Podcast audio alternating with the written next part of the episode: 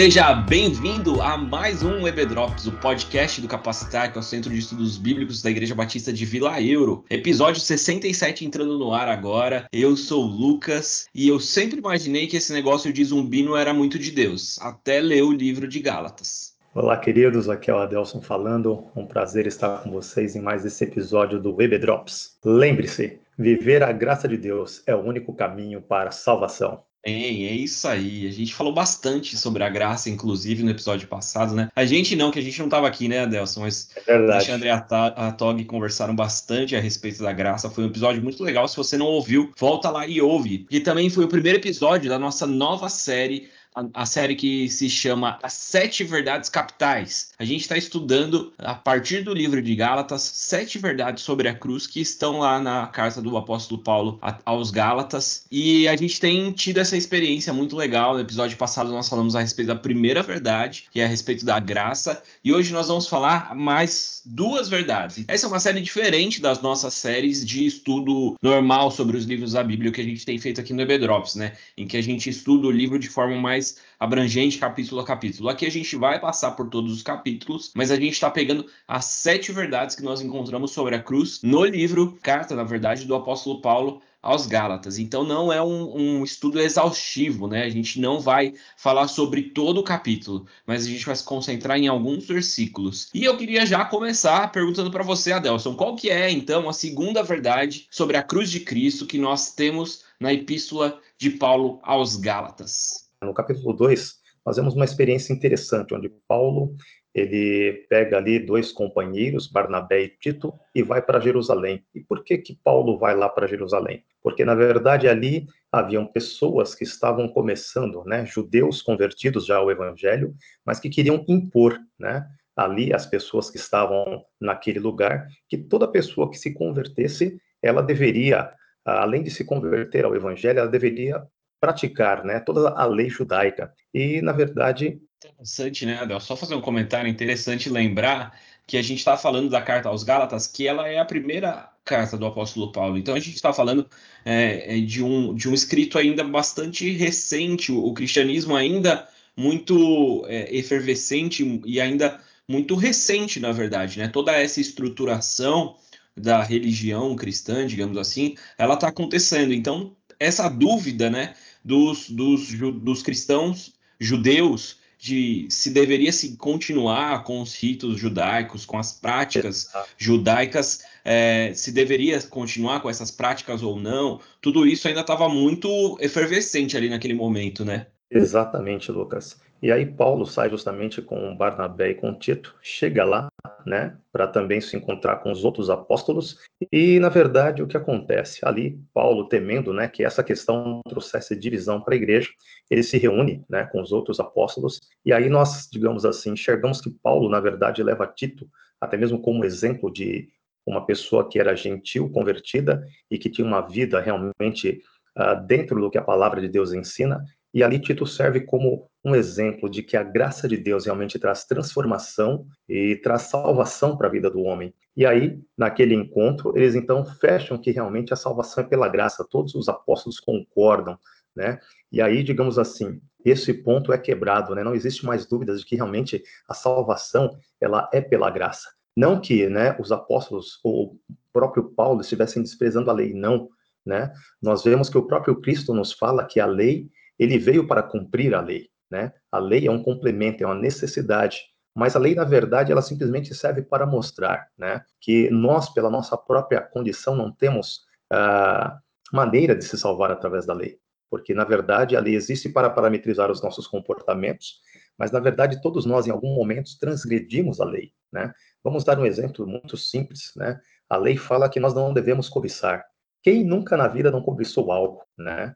Ou a lei também nos coloca como primeiro mandamento: amarás o Senhor teu Deus de todo o teu coração. Será que temos amado realmente o Senhor com todo o nosso coração, esquecer a todas as demais coisas? Então, em todo assim, o tempo, né, Deus? E em todo o tempo, que exato. É, esse é o ponto, assim, se você transgrediu a lei uma vez, você transgrediu a lei, você já é infrator. Então, se em algum momento da sua existência você amou mais alguma outra coisa, seja ela qual for, acima de Deus, só para trazer esse exemplo que você falou do, do primeiro mandamento, você já Correto. quebrou.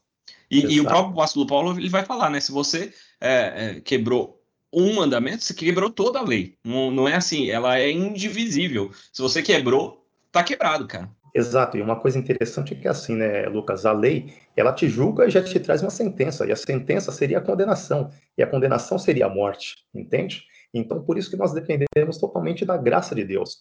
E depois nós vemos um outro episódio também muito marcante no capítulo 2, né, é, onde nós encontramos Pedro com uma atitude também errônea, por quê?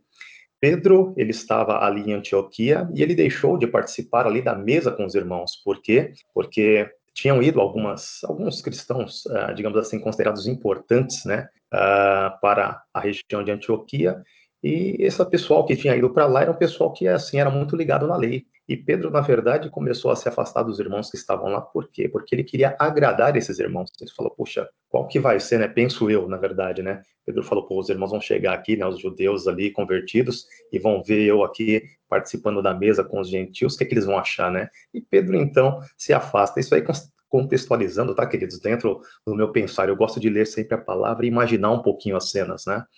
E aí Pedro, então, se afasta desses irmãos e o que acontece? Paulo, sabendo da situação, ele chega e repreende a Pedro. Fala, puxa, é como se ele trouxesse a memória de Pedro, né? Pedro, nós já não conversamos há pouco tempo atrás lá em Jerusalém, né? Não definimos que a salvação é pela graça, não chegamos nesse consenso dado por Deus. Lá em Atos você não teve o sonho lá onde Deus se mostrou, né, sobre os alimentos impuros e já tinha te ensinado, né, que tudo vem pela graça. Esse episódio de Pedro, cara, ele é muito legal da gente pensar, porque é, Pedro, somos todos Pedro, né? É verdade. Sim, Pedro ele, ele teve uma revelação divina, uma visão mesmo sobrenatural e a gente a gente vai estudar o nosso próximo e graças a Deus muito provavelmente será presencial, né? Mas o nosso próximo estudo será no, no livro de Atos, né? Quando a gente vai falar sobre os improváveis depois de Cristo. E então eu estava lendo recentemente esse episódio de Pedro. Ele tem ali um, uma coisa é, totalmente sobrenatural espiritual, ele tem essa visão, é, ele é orientado, ele é levado até a, a casa do, do oficial, ele, ele experiencia tudo Exato. de Deus trazendo a graça para os gentios, e, cara, ele sempre volta, ele sempre cai, aí tem o concílio de Jerusalém, que é esse que você acabou de explicar, de novo eles falam: não, meu, é isso mesmo, a graça é para todo mundo, a gente não precisa mais seguir é, essa ideia, eles não precisam ser judeus para serem, seguir os costumes judeus para serem cristãos, né? O próprio Espírito já deu a, a, graça sobre eles, o próprio Espírito foi derramado sobre eles. E mesmo tendo todas essas experiências, ele ainda continua caindo, cara. Eu sou muito Pedro.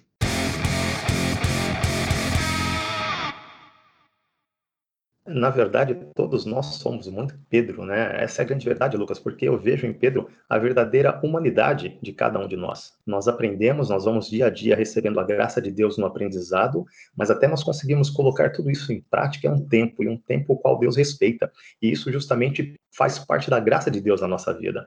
Uh, e uma coisa interessante é que aí Pedro é exortado por Paulo que nós vemos aí, né, que, puxa, Pedro era um dos fundadores da igreja, então isso nos mostra que todos nós estamos sujeitos, independente de, digamos assim, né, de hierarquia, todos nós podemos cair. Mas ali, uma coisa que eu acho interessante também é que Paulo exorta ele dentro da palavra, não é apontando o dedo, mas é fazendo ele refletir sobre aquilo que a palavra ensina, sobre aquilo que eles já tinham refletido e mostrando que justamente a graça de Deus. E aí Pedro se pega e compreende né? Que a salvação é pela graça, né? Cristo, ele, ah, digamos assim, cumpriu toda a lei e através desse cumprimento, né? Ele faz com que nós sejamos justificados. Então, hoje, quando o Senhor olha para a minha vida, para a vida do Lucas, ele nos vê o quê? Justificados por Cristo, porque nós aceitamos isso, aceitamos esse presente da graça de Deus, da salvação em Cristo. Então, isso faz com que eu e o Lucas cumpramos a lei, o quê? Através de Cristo.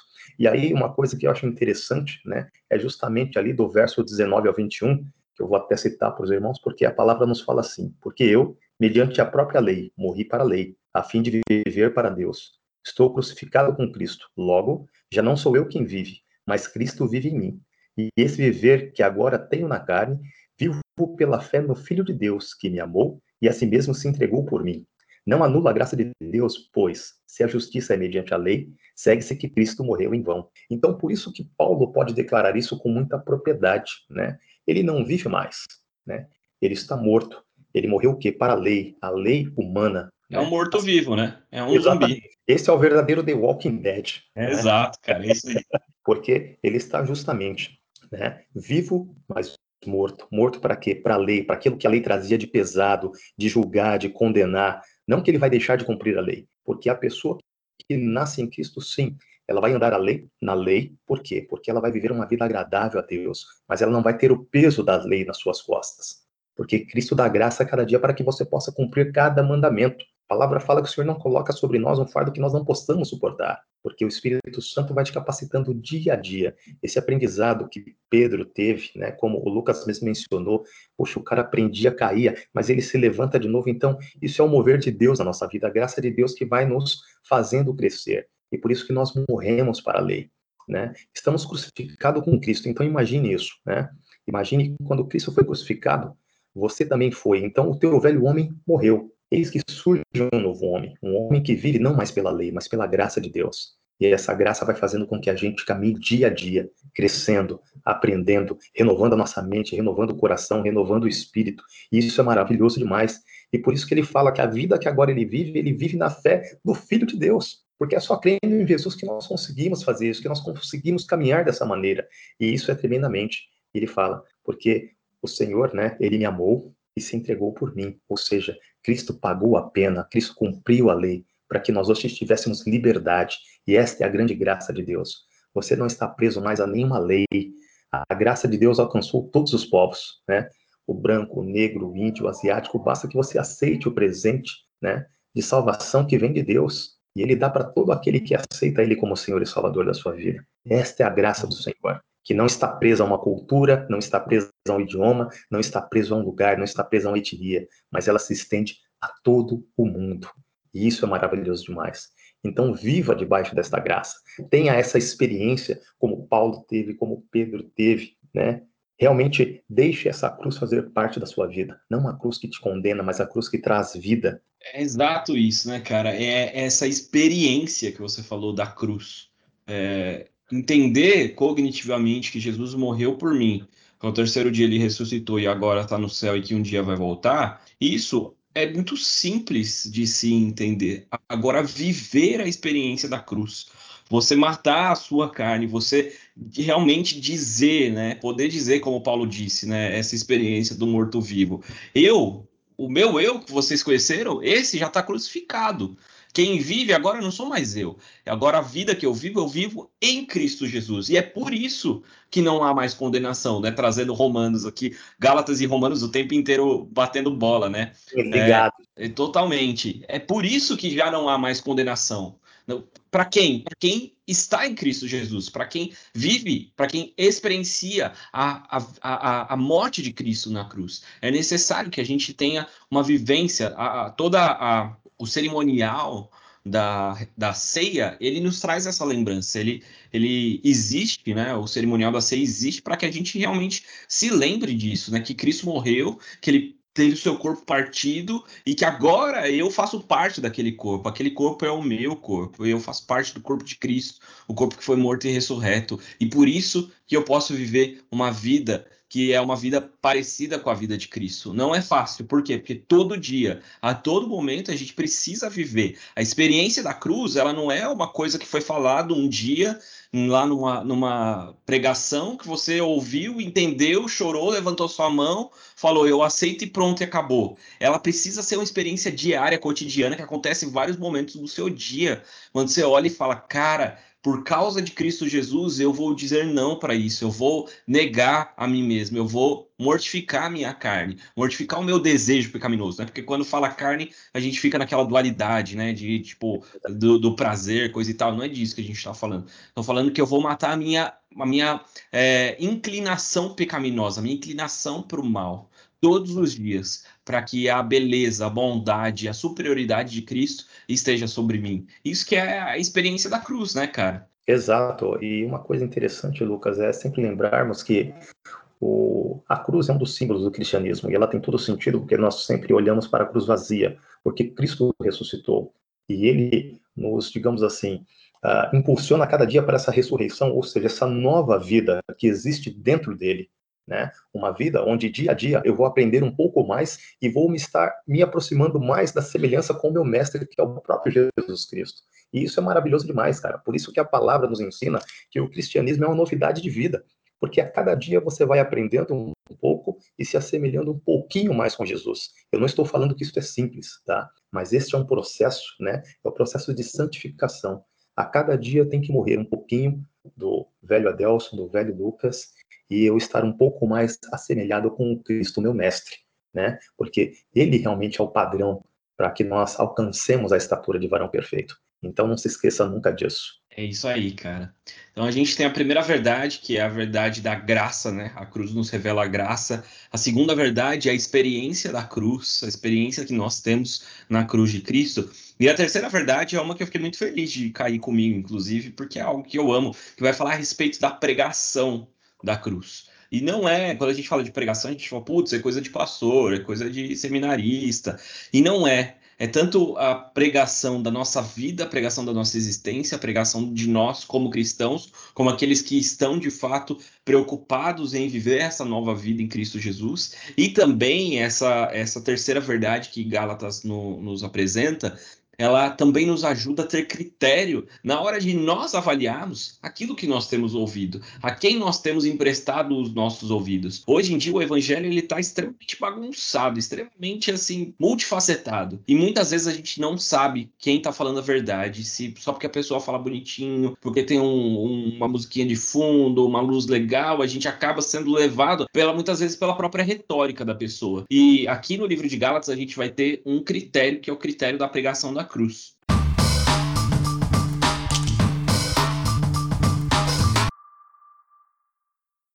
Uma coisa interessante, Lucas, é justamente o que você colocou, né? Hoje em dia a gente tem ouvido muita coisa, né? Uh, hoje em dia a igreja muitas vezes tem se permitido, né? Uh, ou se contextualizar demais, né? O que, que eu quero dizer? Perde-se os parâmetros da palavra, ou se contextualizar de menos, ou seja, extremamente resistente, ficar presa na lei lá do antigo. E Deus, na verdade, nos chama para um. Posso só fazer um comentário nisso que você está falando, cara? Eu vou dizer que a gente não fica nem preso no, no judeu, a gente fica assim muito preso na lei, mas a tendência de nós, evangélicos, é ficarmos presos ao século XVI, né? A revolução, a, a, a reforma protestante. Então, muitas vezes as nossas igrejas estão ali, são ótimas igrejas que respondem a todas as perguntas que existiam no século XVI, não no século XXI, né? É verdade, é verdade. Isso é um, um, grande problema hoje em dia. E, na verdade, a gente só vai conseguir realmente superar isso através do conhecimento da vivência da palavra e usando o que? A graça de Deus, né? Nós vemos que no capítulo 2 ainda nós podemos aprender o quê, né? Que olhando justamente para essa questão do contexto da pregação realmente, né? A pregação e a cruz, nós vemos o quê? Que nós temos uma grande responsabilidade, cada cristão, que é justamente vivenciar o evangelho na sua essência, e a essência é Cristo. Não é outra pessoa, não é o Adelson, não é o Lucas, é Cristo, é o verbo vivo de Deus. Né? Então eu preciso uh, usar o amor que Cristo me ensinou, nos ensinou, na verdade, e praticar a palavra, amando meu próximo, exortando ele com a palavra, mas exortando em amor, não é apontando o dedo, mas é através da palavra ensinar as pessoas a crerem no Senhor, a servir ao Senhor, a reconhecer a Deus, porque hoje o mundo está, muitas pessoas estão extremamente cegas de quem é Deus. Eles estão muitas vezes adorando ídolos, adorando todas as coisas possíveis, mas se esquecendo do verdadeiro Deus. Exato, cara, é verdade. E muitas vezes isso acontece justamente porque as pessoas não sabem o que pregar. A gente vive né, num país cristão, é, essencialmente cristão, então é natural a gente imaginar que as pessoas conhecem Jesus, as pessoas já ouviram falar sobre Jesus, as pessoas têm uma ideia da história do cristianismo, mas as pessoas não conhecem verdadeiramente quem é Jesus, o que, elas, o que é apresentado para elas através da televisão, da mídia, enfim, é, é uma, uma caricatura de Cristo Jesus. Ou às vezes, até as pessoas tiveram contato com o evangelho, mas com fragmentos do evangelho, e não a verdade. E a verdade de Cristo, a verdade do evangelho, a verdade da graça, é a verdade da cruz. Então, o primeiro ponto que Paulo fala aqui no capítulo 3, inclusive, eu acho que é legal ler para a galera saber, né, de, de, do que, que a gente está falando. A gente está falando da continuação dali, dali da onde o Adelson leu, é, Gálatas 3, de 1 a 3, que diz assim: Ó Gálatas insensatos, que na linguagem de hoje seria ó Gálatas seus sem noção, que é bem isso mesmo que Paulo está escrevendo no, no grego. Quem enfeitiçou vocês? Jesus Cristo não lhes foi explicado tão claramente como se tivessem visto com os próprios olhos a morte dele na cruz? Deixem-me perguntar apenas uma coisa: vocês receberam o Espírito porque obedeceram à lei ou porque creram na mensagem que ouviram? Será que vocês perderam o juízo? Tendo começado no Espírito, porque agora procuram tornar-se perfeitos por seus próprios esforços. Eu li na nova versão transformadora, né? E é isso aqui que Paulo está falando, é isso que é, Paulo está trazendo para os Gálatas. A primeira coisa, aquilo que a gente deve considerar acima de tudo, é pregar e pregar a cruz. Então, o primeiro ponto que você precisa, que você deve, acima de tudo, avaliar e, e mostrar para as pessoas quando você estiver a, a, intencionalmente querendo pregar o evangelho, não é falar, cara, da salvação que Deus está preparando um lugar, falar dos aspectos positivos do evangelho, isso é importante, tem todo o seu papel, claro, mas é preciso dizer, nós somos pecadores, nós somos condenados por Deus, só que essa condenação ela já caiu sobre Cristo Jesus. A pregação da cruz, ela é essencial, é necessário que a gente proclame a cruz. E não só proclamar a cruz, mas proclamar, proclamar, desculpa, a cruz de uma forma que seja visível para a pessoa. É isso que Paulo está falando aqui no capítulo, no capítulo 3, versículo 1, né? Que ele, quando ele pregou, ele pregou o evangelho de forma que ele, como, como se eles tivessem visto claramente, com os próprios olhos, a morte de Cristo na cruz. Eu acho muito legal, assim, quando a gente tem a oportunidade de ver, né? Uh, os aspectos do evangelho. Eu estou vendo aquela série The Chosen, quem ainda não assistiu, assista. Ela só existe no aplicativo, você tem que baixar o aplicativo do The Chosen, mas é uma série muito legal que que fala sobre é, a vida de Jesus através do olhar dos discípulos. E é muito legal você olhar, por exemplo, no, tem um capítulo lá que é o capítulo que fala sobre o chamado de Tomé. Eu não lembro agora. O chamado daquele que, que falou, que, que Jesus falou: Ah, você estava embaixo da figueira. Quando você estava embaixo da figueira, eu te vi. Cara, no Evangelho de Mateus, ali na, na, na descrição, a gente tem esse relato. Mas você assistir com seus próprios olhos é muito legal. Me fez chorar, apesar de que não é tão difícil, né? Mas me fez chorar aquele episódio, ou ver ali o que o, que o, o autor estava dizendo, ou o que o autor estava falando. E é pregar a cruz de forma que seja visível para as pessoas. É, isso é muito interessante, viu, Lucas? Na verdade, o, o desafio aí, né, é, é, transformar né, o ouvido das pessoas em olhos, da maneira tão maravilhosa que você vai explicar o evangelho, que as pessoas vão conseguir visualizar aquilo que você está pregando. Então, isso é muito maravilhoso. E isso é uma característica que eu vejo muito em Paulo. Paulo ele se contextualiza né, com o público que ele está trabalhando e ele prega o evangelho de uma forma simples, mas muito eficaz. Ou seja, ele consegue uh, descrever ou escrever a cena de uma forma que aquele grupo compreenda de forma muito clara a graça de Deus, a salvação em Cristo. E isso é uma coisa que o Senhor pede que nós façamos também. Ou seja, você tem que conhecer, você tem que uh, saber aonde você está pregando, e a palavra ela é dinâmica demais, né? Então, dentro da Bíblia, você tem contexto para tudo. Então, nós precisamos realmente usar né, essa característica que a palavra tem e mostrar a graça de Deus para todos os povos. Né? Então, essa é uma tarefa que cabe a cada um de nós. Mas só que para isso nós precisamos realmente ter intimidade com o Senhor, conhecer a palavra e, acima de tudo, vivenciar a palavra. Né? Porque, na verdade, o grande exemplo está justamente na pessoa que está pregando. Por isso que Paulo, em alguns momentos, ele fala: sede meus imitadores como eu sou de Cristo, né? Porque as pessoas olhavam para Paulo e via a mudança, via a transformação, via né, o compromisso dele com o Senhor. Então isso é maravilhoso demais. Mas ele sempre estava o quê? Dentro do contexto. Falando ali para o cara que era corredor, como pensando como um corredor. Falando para que ele era grego, como o grego. E assim por diante. Então, essa é uma estratégia que nós hoje precisamos aprender e colocar em prática. E tudo isso é só você se envolver com a palavra e pedir a capacitação do Espírito Santo, que com certeza você vai ter essa característica na sua vida, né? E assim, uh, proclamar a cruz também, nós precisamos trazer isso para a realidade presente, para os dias de hoje. E isso é importantíssimo também. É, cara, e, e é esse ponto que você trouxe, sabe? É, trazer para o presente algo que é verdade. A gente está distante, né? É, historicamente, a gente está distante do, da, do momento da, da crucificação, enfim. E hoje em dia tornou-se algo assim. O, o N.T. Wright ele trabalha isso num livro chamado Simplesmente Boas Novas, que é muito bom. E, e o conceito que ele, ele, ele traz para o livro é assim: nós tratamos o evangelho como um bom conselho, mas ele na verdade não é um bom conselho, ele é uma boa notícia. Você, um bom conselho, a pessoa ela, ela pode escolher seguir ou não o conselho. Agora, uma notícia de algo que aconteceu e que muda a vida de, de toda a história, muda toda a existência, porque é algo cósmico que Cristo Jesus faz para todos. Se a pessoa recebe aquela notícia, ela recebe aquela verdade, ela precisa responder aquela notícia, ela precisa responder aquela verdade. A partir de agora, como você vive sabendo que a realidade é diferente da realidade que você conhecia antes. Então é, é essa é a nossa o nosso desafio, né? Trazer a verdade da cruz para essa realidade presente, conseguir contextualizar. Como você falou, Paulo fazia isso muito bem, né? Atos 17 lá no, no Aerópago é uma grande, um grande exemplo disso. Ele usa elementos da cultura, dos filósofos, dos escritores, da música, e muitas vezes a gente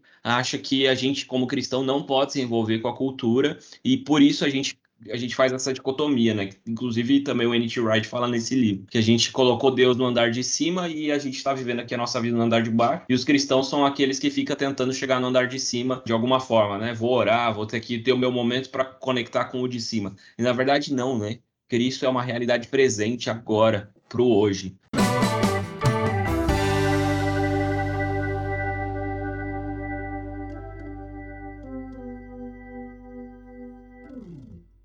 Por último, assim, a gente tem aqui o, o, o John Stott ele vai colocar mais dois pontos, mas eu acho que dá inclusive para a gente consolidar em um, né? Nessa terceira grande verdade, né? A gente já falou que essa verdade é pregar o evangelho e pregar esse evangelho é, de uma forma visível para uma realidade presente e inclusive é, esse esse contextualizado, esse presente contextualizado e que vai demonstrar a nossa fé, que nós cremos nisso, que a gente não tem só um conceito, que a cruz não é só uma filosofia, que o cristianismo ele não é só uma ideologia, mas ele é objeto, objeto da nossa fé pessoal. A gente coloca, a gente deposita a nossa confiança em Cristo, que tem a ver com isso que eu acabei de falar, inclusive, né? Quando, quando você responde a essa boa notícia, a essa notícia que você recebeu, você precisa viver de forma diferente, porque você entendeu que a realidade agora é outra, né?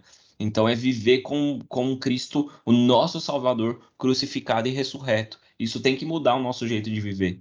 Exatamente, Lucas. Uh, é impossível, né, você conhecer a Cristo e permanecer da mesma forma. Eu sei que durante a nossa caminhada nós temos, infelizmente, às vezes os nossos altos e baixos, mas o fato é, eu tenho que dia a dia aprender um pouco mais de Cristo.